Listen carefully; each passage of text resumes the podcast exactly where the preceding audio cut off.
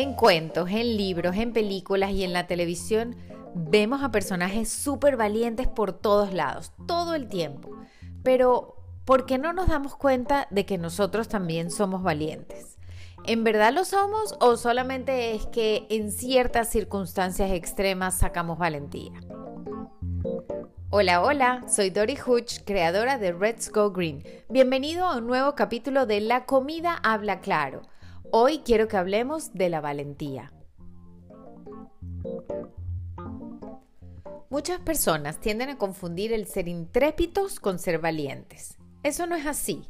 Es muy diferente. Ser intrépido o compulsivo o impulsivo es diferente. En realidad, la valentía consiste en actuar a pesar del miedo que se siente, esa voluntad de responder a pesar de la ansiedad y de la preocupación que puedes estar jalando de ti para el otro lado. Las personas tienden a pensar que no son valientes por muchas cosas, y una de ellas puede ser por la ansiedad de salir de su zona de confort y no intentar cosas nuevas, por falta de seguridad en sí mismos o por no sentirse capaces. Y déjame decirte algo. No es necesario lograr una gran hazaña extraordinaria para que tengas valentía y la reconozcas. La valentía está en ti presente todo el tiempo, en cualquier decisión que tomas, por muy pequeña que sea, aunque tú ni siquiera te des cuenta. Ahora, una de las mejores maneras de ser valiente es entender a qué se le tiene miedo y negarse a permitir que ese miedo te paralice. Porque si lo permites, el miedo tiene el poder de impedirte avanzar, no dejarte asumir riesgos ni aprovechar al máximo las oportunidades. Mientras que ser valiente te permite correr riesgos, pero seguir tus sueños y conseguir lo que quieres en la vida. La valentía está en todos, porque todos tenemos el instinto de supervivencia. El ser humano viene a este planeta con el instinto de sobrevivir y la única manera de hacerlo es con valentía.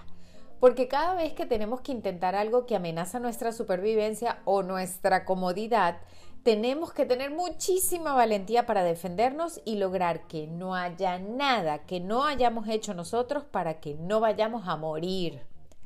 Entonces sí, la valentía es algo que está intrínseco en el ser humano y en nuestra vida diaria.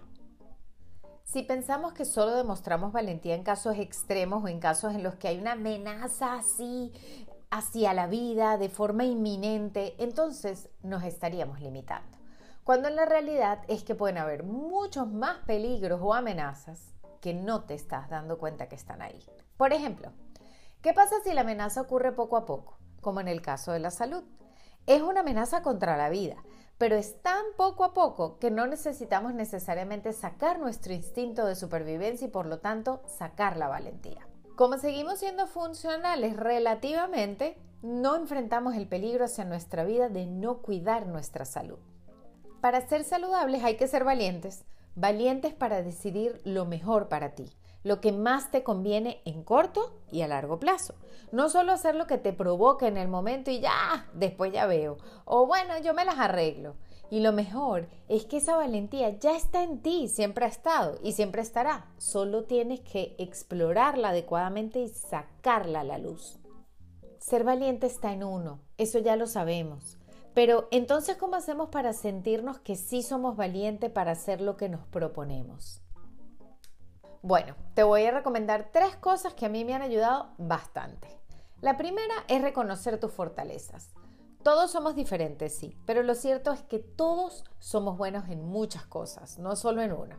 Y esas cosas hay que tomarlas en cuenta y aprovecharlas para adaptarte al medio ambiente y aplicarlas a tus tareas de la vida todos los días para que te funcionen los resultados. La segunda es ir practicando el salir de tu zona de confort poco a poco.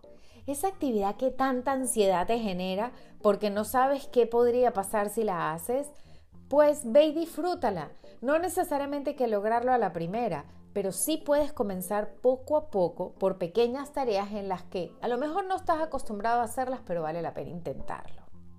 Y la tercera, permítete fallar.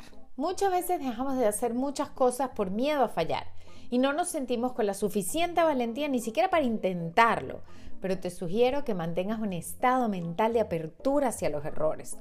No que vas a hacer las cosas mal a propósito o mediocres, pero fíjate que al dar tu 100% es importante que cubras tu reconocimiento a tu esfuerzo, sin que la culpa te diga que estás fallando. Al final, todos fallamos alguna vez también. Ahora sabes que no es necesario ser un superhéroe o un personaje de ficción para ser valiente. Pruébalo. Gracias por acompañarme en el capítulo de hoy. La comida habla claro. Nos encontramos mañana para el siguiente. Bye.